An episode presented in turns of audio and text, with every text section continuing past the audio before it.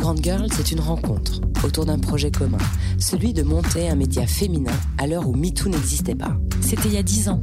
Jamais leur langue dans leur poche, les Grandes Girls aiment l'ouvrir et faire du bruit.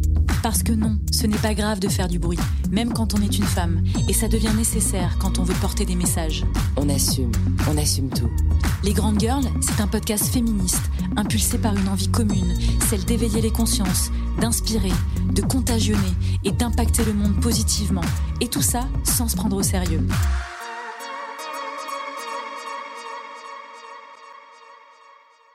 Comment nourrir ses besoins? Comment renouer avec ses racines et cultiver sa Madeleine de Proust? Mais oui, vous savez, ce petit gâteau réconfortant et familier qui fait remonter tant de souvenirs d'enfance.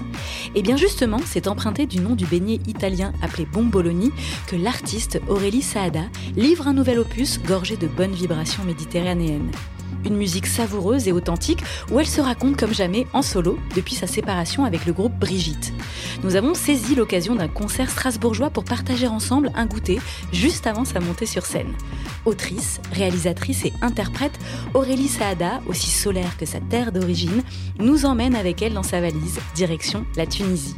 Dans ce nouvel épisode des Grandes Girls, pendant cette pause gourmande improvisée avec Aurélie Saada, on parle sans filtre d'amour, d'immigration, de rupture, de solitude, mais aussi de ce fabuleux et parfois douloureux chemin vers soi. C'est parti Salut Aurélie Salut Et salut Katia Salut Caro Salut Aurélie Cette voix, cette voix. Non mais j'essaie de, de- de- de m'adapter au, au level de, Aurélie qui a une voix radiophonique de dingue donc je me mets un petit- une petite pression surtout que j'ai un Mais toi, il y a un petit brin de grippe. et un petit voilà donc du coup c'est peut-être ça donne un peu de sensualité. Alors Aurélie, c'est pas la première fois euh, qu'on se retrouve, euh, puisque c'est euh, la deuxième fois dans ce lieu, dans les loges de la laiterie, juste avant un concert, ton concert, le premier en, en solo, en tout cas à Strasbourg. Et puis on s'était rencontrés aussi longuement pour la sortie de ton film Rose. Nous, évidemment, on a été on a apprécié, on a, on a dégusté euh, cet album Bombolini euh, avec beaucoup de plaisir et on s'est rendu compte en creusant un petit peu qu'il y avait énormément de jeux de mots autour de la bouffe. De la bouffe, du ventre, du bien manger et qu'on déguste. Et qu'on... Alors nous, on, avait on, on- on s'est dit, on va aller dans cette vague-là et on va poser la question à Aurélie Saada, qu'est-ce qui la nourrit en tant que femme et en tant qu'artiste? Qu'est-ce qui me nourrit? Je me nourris. euh, je me nourris de tout. Je me nourris euh, de mes peines. Je me nourris de mes souvenirs. Je me nourris euh, des des choses qui me qui me touchent, qui m'émeuvent. Euh, je me nourris de, de mon vécu, on va dire, et de ce qui m'arrive. Euh, je trouve que la première matière, quand on écrit, quand on compose, c'est euh, c'est nos vies c'est nous. Euh, on est le premier, euh, on- la, la- la première personne, la première histoire à explorer, euh, c'est euh, c'est la nôtre, je crois. Et alors, euh, pour te nourrir, puisque du coup tu aimes offrir de la joie qui part du ventre, on pouvait pas ne pas commencer ce podcast en te proposant de.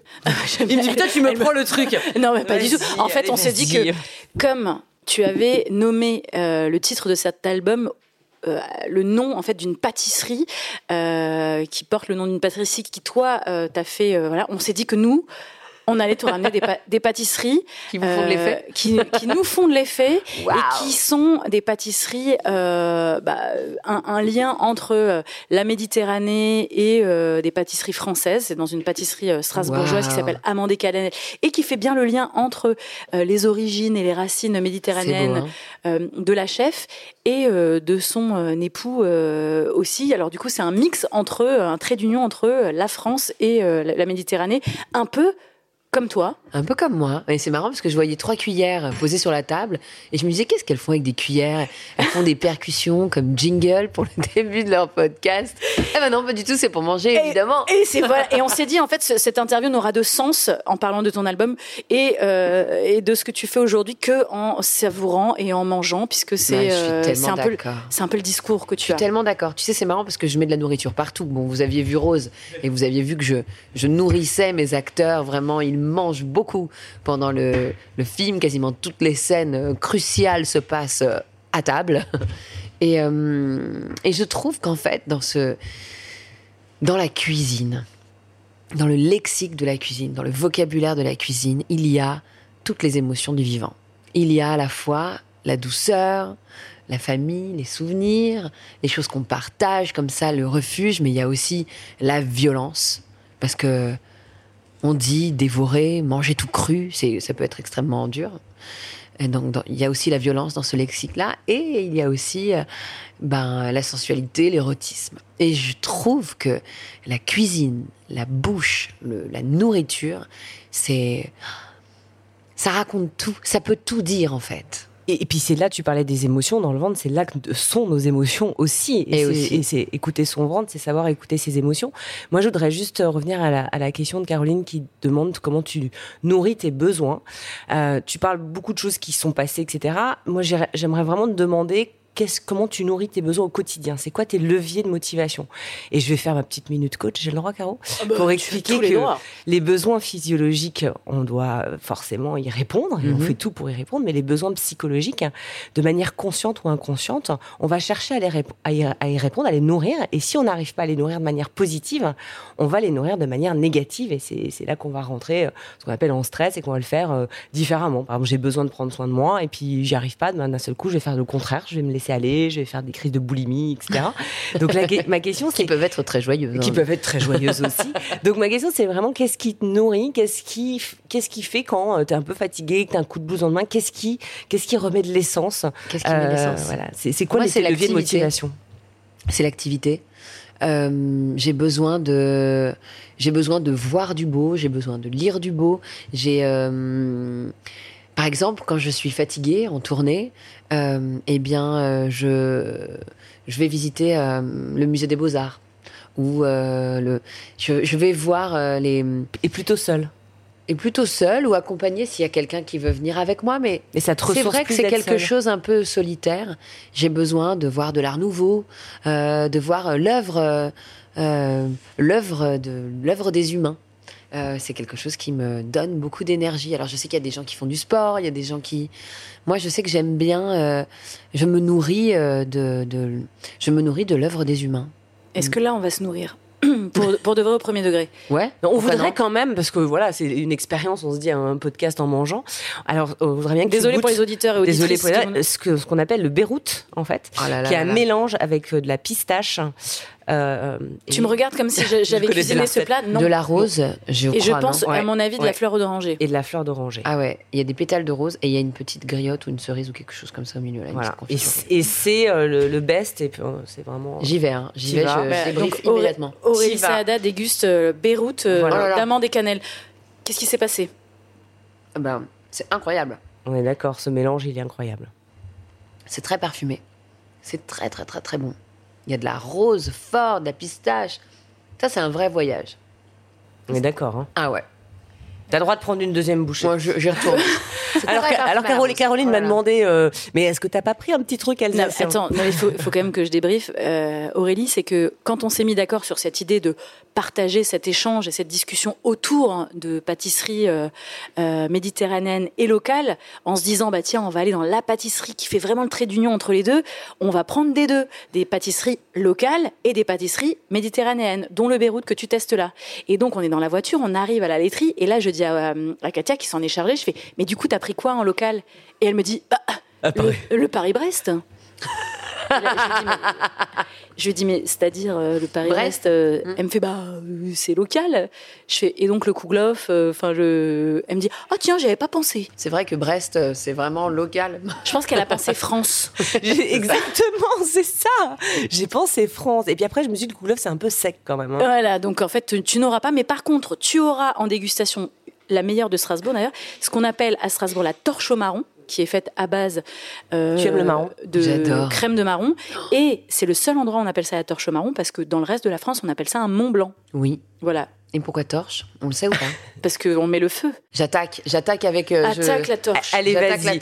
Et du coup, évidemment, on, hein. fallait pas me chauffer comme ça. Hein. on a envie, évidemment, euh, on va parler un peu hein, le temps que tu manges et que tu dégustes. On avait vraiment, évidemment, envie de parler de ce, de cet album, cet album, euh, comme l'a dit Caroline, qui parle d'un beignet italien, en tout cas où on parle beaucoup de nourriture, mais plein de choses où tu abordes la famille, la maternité, la résilience, l'amour, les ruptures, et tu parles beaucoup de ton vécu et de tes mots, et tu dis que ça t'a beaucoup aidé. Euh, tu dis aussi que tu as une maman psychanalyste et que tu as fait une psychanalyse. Donc, est-ce que, est-ce que cet album a fait le travail encore plus, ou qu'est-ce qui s'est passé, et qu'est-ce que ça fait en fait de pouvoir poser, mettre des mots sur ce qu'on a vécu, de les chanter et en plus de les partager et d'être entendu?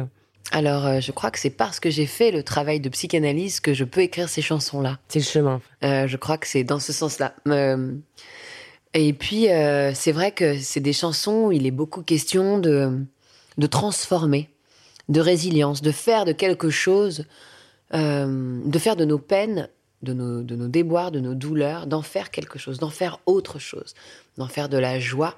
D'ailleurs, je dis souvent, et j'en parle pendant le concert. Pour moi, la, la joie est un muscle. Je ne suis pas heureuse toujours. Il m'arrive des bricoles comme euh, tout le monde. Mais je suis joyeuse tout le temps. Parce que la joie, c'est un muscle. C'est, pour moi, la, la possibilité que nous avons tous, les humains, de transformer les choses. C'est quelque chose qui grandit avec nous. C'est quelque chose qu'on ça ne veut pas dire qu'on est heureux tout le temps. Ça ne veut pas dire ça. Ça veut juste dire que on a la capacité de transformer, de se, de se relever, de, de rire, même dans la tempête. Et euh, je trouve que c'est quelque chose de merveilleux. Et la joie, euh, d'ailleurs, j'ai écrit une chanson qui s'appelle Tu n'auras pas ma joie sur ce disque, euh, parce que c'est quelque chose qu'on peut pas nous enlever. Alors ça me fait penser, alors je sais plus vraiment la citation, mais qui dit quand même que quand il t'arrive quelque chose et qu'en plus t'es pas joyeux ou que tu souris pas, c'est double peine. Donc si déjà, euh, de toute façon, comme tu le dis, on peut pas être joyeux tout le temps dans le sens où il nous arrivera toujours des choses, mais si on décide, comme tu le dis, comme un muse, de toujours sourire, eh ben on aura euh, moitié de peine parce qu'on n'aura pas double peine. Euh, ça et l'autre chose que ça m'évoque aussi, c'est le bah, tout passe en fait. Tout passe et puis et tout passe plus ou moins, mais en tout cas, la joie, c'est le muscle, c'est le, c'est ce qui nous aide à transformer. C'est et puis c'est quelque chose qu'on a en nous, voilà, et qu'on peut embrasser, enlacer, emmener avec nous. C'est c'est et, et, ça se travaille comme un muscle, ça se travaille la joie. Comme le solfège, la musique, tous les jours. voilà. Ce que, j'aime beaucoup dans, ton album, c'est qu'en fait, tu utilises tes racines euh, et finalement, euh, cette Madeleine de Proust, hein, incarnée par, euh, cette pâtisserie. Tu parles de tes origines évidemment tunisiennes, tu parles de Tunisie, hein, puisqu'il y a, ce titre qui porte ce nom. Tu parles de tes origines juives, notamment. tu chantes aussi en yiddish. Enfin, tout ça est, est, mélangé, mais c'est quelque chose, en fait, tout est marqueur à toi et qui, d'une certaine façon, donne un petit peu cet esprit très universel où on se reconnaît parce qu'à un moment donné, au-delà du fait que moi, moi-même je sois juive et que forcément il y a beaucoup de, ça fait beaucoup d'écho à plein de niveaux sans être tunisienne, mais finalement on se rend compte que en allant dans cette direction-là, euh, c'est-à-dire ces origines qui te sont propres, finalement ça, a une forme très universelle. Est-ce que c'est la volonté? Alors je ne sais pas si ma volonté était de euh, d'être euh, universel. En tout cas, je ne sais pas me cacher, je ne sais pas tricher, je ne sais pas mentir ou prendre des pauses que je trouve séduisantes. Euh, j'ai besoin de travailler une, une, matière sincère et véritable. Donc, euh, c'est vrai que les chansons que j'écris, bah, elles racontent, euh, elles racontent ma vie, elles racontent mes souvenirs, elles racontent là d'où je viens. Euh, écrire une chanson sur la Tunisie comme je l'ai fait, c'était assez particulier parce que je, je ne raconte pas, comment dire, l'angle que j'ai choisi est un peu particulier. Je raconte euh, comme euh, je connais un pays à travers les souvenirs de mes parents. Parce que mes parents, mes grands-parents sont jamais retournés en Tunisie. Donc, et pourtant, chez moi, on, a des, mots doux sont en arabe, euh, on mange euh, bah, de la cuisine orientale, euh, des couscous, des, des kémias, il y a toujours du cumin et de la fleur d'oranger dans n'importe quel placard. C'est on parle avec les mains. quand on a peur ou quand on rit, on a un accent qui ressurgit, à couper au couteau. C'est ça fait totalement partie de ma vie et de mon ADN. Et pourtant, je n'y suis jamais allée dans ce pays. Je le connais si bien et je n'y suis jamais allée. Et euh, je, je tu crois le connais par l'essence en fait. Par oui, mais je crois que c'est un ou par les histoires. Mais je crois que c'est un c'est un c'est quelque chose d'assez commun aux enfants d'immigrés parce qu'on n'est pas tous allés dans le pays de nos parents, mais on voilà, il y a quelque chose comme ça qui est, véhiculé et on a une espèce de nostalgie de quelque chose qu'on ne connaît pas directement. Et j'avais envie d'écrire sur ce sujet parce que je trouve que c'est un, c'est un sentiment assez particulier, en fait. Euh, et qui peut être commun à euh, plein d'immigrés. Bah oui, qui est commun à tous ceux qui, ont des origines, ont des parents qui sont nés dans un autre pays que eux. à tous ceux qui ont des origines. C'est-à-dire tout le monde finalement. et c'est commun à tous ceux qui ont des origines, un jour ou l'autre. Tout donc, c'est universel. non, mais c'est vraiment ça qui est, chouette. Et j'avais lu justement que tu n'étais jamais allé. Et on a l'impression euh, de voyager avec toi à travers cet album. Et c'est ça qui est incroyable. Est-ce que tu n'aurais pas peur si un jour euh, tu, tu te décidais à, y aller, d'avoir peut-être euh, un gap entre cette Tunisie fantasmée, racontée, héritée, et finalement qui ne correspond pas à cette réalité? Est-ce que tu aurais peur de ça? Alors j'y suis allée. Ah. Depuis. Ah, voilà. Après avoir écrit cette chanson, Tunisie, et après avoir terminé l'album, euh, je me suis dit, il faut, il faut que j'y aille. Voilà, ça fait sens maintenant. Je dois aller en Tunisie, je dois voir ce pays de mes ancêtres. Et euh, donc j'ai pris, euh, j'ai fait mes valises, j'ai mis de la fleur d'oranger importante. non, j'ai pas besoin. On n'emmène pas son sable à la plage. Euh, j'ai mis les robes de ma mère dans mes valises, des robes précieuses de ma mère, des robes de la robe de son aîné, des robes qu'elle s'était fait faire pour les pour des mariages, pour des bar mitzvahs, des, choses qui lui appartenaient. J'ai rempli mes valises comme ça, comme un peu pour être dans ses bras. Et euh, je suis partie avec ma photographe et, euh, ma meilleure pote qui, m'aidait. Et, et, je suis allée faire toutes les photos de la pochette, de toutes les photos de presse, et euh, les clips aussi, le clip de Tunisie, le clip de Bomboloni. Comme ça, je suis partie à l'aventure pendant quatre jours et j'ai eu un. Ça a été bouleversant. C'était tellement bouleversant. J'ai été tellement touchée. Je me suis fait des amis pour de vrai. En quatre jours, en bossant tout le temps, je me suis fait des amis, vraiment, des gens, quand ils viennent à Paris, ils viennent à la maison. Enfin, un, truc fou, quoi. Comme si tout d'un coup, j'avais reconnecté quelque chose de mon histoire. Et, et, j'ai tellement été bouleversée et bousculée par cette rencontre avec ce pays que je suis rentrée à Paris et j'ai dit bon, maman, mes filles, ma sœur, on part. Et donc à la Toussaint, on a organisé un voyage, la famille, mes neveux, euh, ma sœur, euh, mon beau-frère, ma mère, mes enfants, et on est partis tous ensemble. Et on a été en Tunisie ensemble pour euh, voir, voir ce pays de nos origines. Et c'était extraordinaire.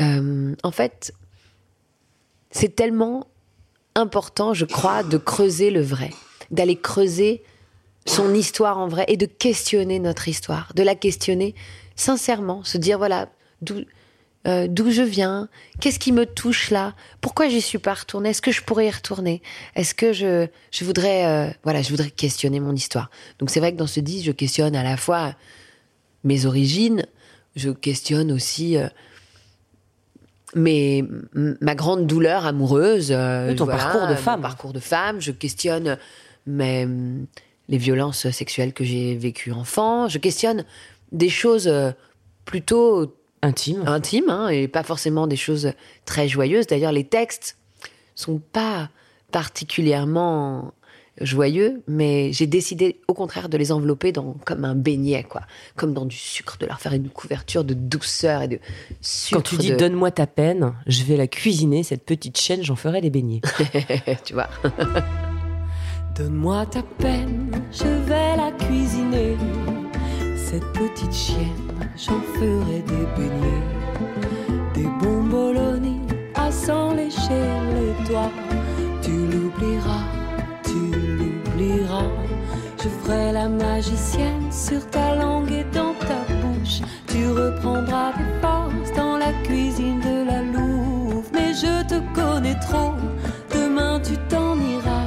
celles qui te font pleurer. Tu n'y résistes pas.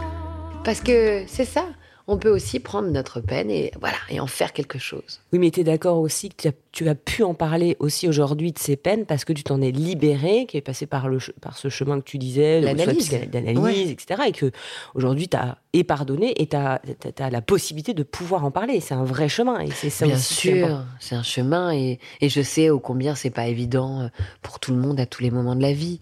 Et, euh, et parfois on croit qu'on l'a fait le chemin alors qu'on l'a pas fait. Et c'est beaucoup plus euh, c'est long. c'est un chemin qui est long. Et d'avoir une, une, mère, justement, psychanalyste, je reviens un peu là-dessus, mais est-ce que du coup, ça, ça, ça a eu un impact? En tout cas, elle t'a. Elle dans ma vie. En tout cas, la euh. psychanalyse n'a jamais été un tabou euh, pour moi. et je me suis jamais dit, ah, c'est réservé aux dingues ou aux dépressifs, euh, que, que je, peux, je pourrais me débrouiller toute seule. J'ai jamais eu euh, cette espèce de jugement un peu.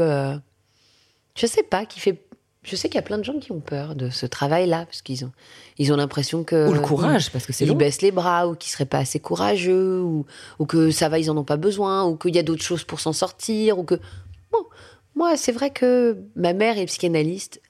Ma mère est une femme vraiment euh, douce euh, gentille géniale. C'est une super maman c'est une super mamie. Elle bosse en soins palliatifs elle bosse dans des cellules de crise dans des après des attentes. Elle, elle c'est une, c'est franchement, euh, elle est belle comme tout. Elle est, c'est un cœur en or. Donc c'est vrai que bon, et c'est son métier. Donc c'est pas effrayant. Je veux dire, quand on a ça comme modèle, on se dit bon, c'est, allons-y quoi. Oui, t'avais devant, t'avais, t'avais ça devant les yeux et tu pouvais y aller facilement. Oui, c'était pas un tabou pour moi. Donc c'est vrai que j'ai commencé une analyse très jeune. J'ai commencé une analyse quand j'avais 20 ans. Ah oui, c'est très jeune. Ouais, parce que jeune, je me suis dit. Euh, j'ai peur de passer à côté de ma vie. J'ai senti que je, n'avais pas un désir clair, que je l'ai dit il y a pas longtemps dans une interview, mais c'est ça que, que j'errais dans le désir des autres. Euh, par rapport à ton nom, par rapport euh, au. J'irais dans le désir des autres, mhm. par rapport à tout. En fait, euh, on voulait, euh, j'étais bonne à l'école, on me disait toi tu vas faire des études de, alors je m'inscrivais à la fac. Euh, toi t'es es bonne en ça, tu vas faire, euh, toi t'es, tu, tu pourrais bosser dans mon bar. Je disais oui à tout. Mais parce que tu voulais faire plaisir. Je voulais, je ne savais pas en fait ce que je voulais moi. Donc je disais oui à tout, ce qui est une bonne école aussi parce que ça permet, bon c'est long, mais ça permet de savoir ce qu'on veut aussi dans la vie, que que d'avancer euh, en disant oui à tout. Euh, parfois, on se trompe, mais c'est intéressant de se tromper. C'est intéressant de pas aller tout de suite là où on veut aller, parce que ça nous permet de réaliser que c'est pas ça qu'on veut faire aussi. Euh, mais c'est vrai que l'analyse m'a permis d'ancrer mon désir profondément et de plus passer à côté de moi. Et c'est ce que tu fais aujourd'hui aussi avec cet album? Et, en fait, c'est ce que je fais depuis quelques années maintenant, parce que Brigitte était totalement le fruit de mes comment dire, de mon, désir très clair. D'ailleurs, dans les textes, je livre énormément de choses intimes, euh, vraies. Alors, c'est vrai que plus les années passent, et plus euh, j'y vais. C'est vrai que. et là, c'est vrai que dans Bon Bologna, je, ne me cache vraiment derrière rien. Une dernière question. Non, non, mais parce que ça, ça, ça, résonne. Tu, tu avais dit, j'avais beaucoup aimé entendre ça. Tu dis, j'aime euh, les gens qui sont trop, qui parlent trop fort, euh, qui, les femmes qui se maquillent trop. Euh. En fait, les gens qui osent en faire trop, parce que finalement, et ça va un peu avec ce que tu dis quand tu dis, je peux pas me taire, je peux pas. C'est que finalement, quand tu fais trop, après, tu arrives dans une demi-mesure, mais au moins tu, tu y vas vraiment, quoi. C'est cette image-là, et, et c'est un, un vrai message que tu passes je trouve que l'exploration c'est, est intéressante. Je trouve que le fait d'oser est, important. Euh, qu'est-ce qu'on risque? Quitte à se planter. Qu'est-ce qu'on risque? Et si on se plante, bah, on recommence, tu vois. La vie, elle, elle s'arrête pas. Euh, sauf beaucoup euh, ton bas, bah. parce que c'est un, un bas très, j'allais dire très de chez nous, mais c'est un petit bas qui veut tout dire en fait. Bon, bah, au pire, et au pire quoi, ouais. Oui, sauf qu'après culturellement, je trouve, comparé à d'autres euh, d'autres cultures, euh, même euh, aux Américains ou à, d'autres pays, on te juge quand tu quand tu, c'est-à-dire l'échec, l'échec te, te te, te met une étiquette qui fait que euh, ça peut, en tout cas, te, t'empêcher de recommencer parce que du coup, alors que finalement, aux États-Unis, on va dire, il a échoué, il a recommencé. Ouais, génial, il est génial ce mec. Bah, bien sûr. Et puis, je crois que c'est ça, ça te donne de l'expérience. Et puis, euh, la peur de perdre la face euh, est tellement paralysante. Enfin, bah, c'est nos peurs qui nous empêchent de faire. C'est hein. terrible. Enfin, à quoi bon euh, On en a qu'une de vie. Il faut y aller quand même, les gars. On va pas. Euh, c'est pas grave. Euh, et, et, moi, j'aime. Mais j'aime me tromper. J'aime. J'aime me tromper et j'aime le dire. Ah, je me suis trompée, j'ai recommencé. justement, dans, dans, cette étape, tu, tu on passe de, on t'a connu via euh, ce groupe, Brigitte, euh, et tu sais, ton premier album en solo, même si tu es passé par l'étape de la réalisation avec Rose. Cette peur, elle t'a. Qu'est-ce qui s'est passé au moment où tu prends la décision de te lancer en, solo? En gros, c'était quoi les peurs? Ça fait un peu peur, mais aussi c'est un chemin vers soi. Je me dis, c'est comme être en couple et ne plus être en couple. Quand on est célibataire, on a un peu peur. On ne sait pas si on va y arriver. On ne sait pas si on va tenir le coup. On ne sait pas si on va être invité chez les copains. Est-ce qu'on va être, euh, est-ce qu'on va avoir envie de nous voir comme, est-ce qu'on va être aussi fort que quand on était à deux? C'est euh, affronter quelque chose seul. Évidemment, ça fait un peu peur, mais aussi c'est un chemin vers soi. Et quand on le, quand on le fait, quand, on, le pratique, ah, c'est assez dingue.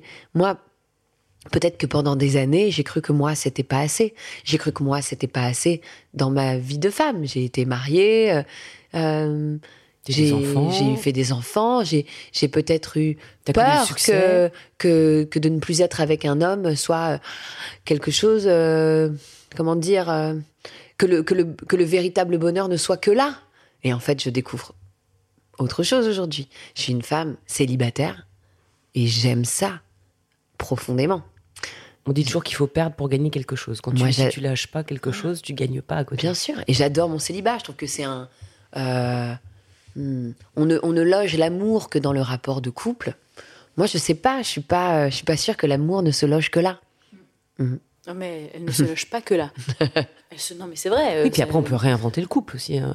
Et on peut le modèle qu'on a connu. Mais, euh. mais c'est intéressant de se connaître seul aussi, de, de s'affronter seul, de s'envisager seul. Pourquoi tu me regardes Tu veux qu'on parle de toi peut-être? Tu parles de moi là, Katia? Parce que si tu veux, on peut parler que tu ne rentres jamais dans un espace clos sans que je t'y accompagne, de peur d'arriver seule. On peut en parler. Si tu veux, on peut. Hein, à bâton rompu, libérons la parole autour de la solitude. Ça vous fait peur? Moi? Ouais. Ah mais je pense que euh, une journée seule avec moi-même, euh, je, je, je, me pends. Je, je, réfléchis à la manière de de, me, pendre, de me buter avec un, un, couteau à beurre. Enfin, je sais pas. Je suis là en train de me dire mais comment je vais me. C'est vrai. Ah ouais ouais. Ah, ouais, ouais. Mais c'est c'est. Je pense Et moi, aller aux toilettes seule, c'est déjà un challenge. Ok. oui, d'accord, on en est là. Ouais. Ah donc on fait ça à la porte ouverte. c'est ce que j'allais dire. Donc du coup, c'est plus simple. On laisse la porte ouverte comme ça au moins. Ah oui, alors ce que je vous dis là pour vous, c'est carrément. Non, c'est tout à fait audible parce que parce que ton discours est, est très juste en fait. Il résonne très juste et et c'est simplement que ça ne fait pas écho à cette mm. façon d'appréhender mm. euh, la solitude dont tu parles. Ouais. Et je, je dirais un autre éclairage, c'est c'est pas la peur d'être seul, c'est le plaisir de partager. C'est-à-dire que euh, on parlait, on revient un peu à la, discussion qu'on avait au démarrage, qui c'est quoi tes besoins, etc. T'as des gens qui ont euh, besoin euh, de, calme, de, moments seuls pour se ressourcer, etc. Nous, dans, nos, personnalités, dans ce qu'on est, ça nous ressource pas du tout d'être seul. En fait, ce qui nous ressource, c'est d'être en contact avec les gens. De... Donc, euh, donc finalement, c'est un besoin psychologique, mais ça veut, enfin, en tout cas pour moi, mais car aussi, c'est pas une c'est pas une peur, c'est que c'est juste. enfin, tu vas quand même pas aux toilettes toute seule. C'est pas pour le plaisir d'aller aux toilettes à deux, rassure-moi. ça, c'est Joker, je, ne parlerai pas à la place de Katia. parler quand je... euh, non, mais, mais, mais, euh, Katia a raison. Et pourtant, on est, on est très, Nous aussi, on ose tout, hein, on balance. Hein. on est très différentes, elle et moi. Mais c'est vrai que... Et on a souvent ce, cette discussion euh, toutes les deux. C'est vrai que moi, en fait, c'est le... Je me nourris de l'autre. Mmh. on parlait de qu'est-ce qui te nourrit. Moi, je suis, je suis. Euh, c'est comme si c'était mon oxygène. Je, je, ne peux pas avancer sans l'autre. Et donc, euh, mais quel que soit l'autre. Parce que l'autre lui donne des idées, l'autre lui donne de l'impulsion. Elle va rencontrer, elle va entendre un truc. Paf. C'est, en fait, c'est l'essence. Non, mais évidemment. Mais l'autre, c'est pas pareil. on n'est pas sur le couple, hein. on est bien d'accord. Oui, on oui. pas sur le... L'autre, les autres, la, la rencontre. Justement, je trouve que quand on est seul, on a beaucoup plus accès aux autres. Eh ben, c'est sûr. Tu pars en vacances avec, un couple d'amis où tu rencontres personne. Tu pars seul, tu rencontres plein de gens. Ouais. Mais moi, d'ailleurs, c'est pour ça que j'adore voyager seul. J'adore ça parce que tout d'un coup, quand je suis seule, il m'arrive des tonnes d'histoires. Il m'arrive pas des histoires et puis tu fais pas de compromis, avec t'es libre. Hein. T'es libre. Ouais. Et c'est assez. Euh, et puis, je vais à la rencontre de moi dans ce rapport euh, à tous les autres. Aurélie, on va te laisser te préparer quand même pour ton, concert, parce qu'on sait que ça pourrait durer des heures. Elle nous regarde, elle se dit bon les filles, il faut quand même qu'on mange ces pâtisseries, parce que nous, dans tes amis de lumière, dans tes amis, tu vois tes amis, on parle de convivialité, tes amis de lumière, c'est une robe de ma mère d'ailleurs, de, paillettes, en paillettes. Hein. Ouais. sublime. on adore, on a hâte. voilà, c'est dit. Cool. Merci encore pour bah, cet échange. Merci, encore d'avoir. Merci pour ces gâteaux délicieux. Il y en a encore plein. merci. Et voilà, ce nouvel épisode touche à sa fin et nous sommes ravis d'avoir partagé ce moment avec euh, cet artiste que l'on apprécie beaucoup et qu'on a déjà rencontré plusieurs fois. Si vous avez aimé euh, cet épisode, n'hésitez pas à le partager, le commenter, nous laisser des petits messages d'amour, des mots doux. On adore ça. On vous retrouve très vite pour un nouvel épisode.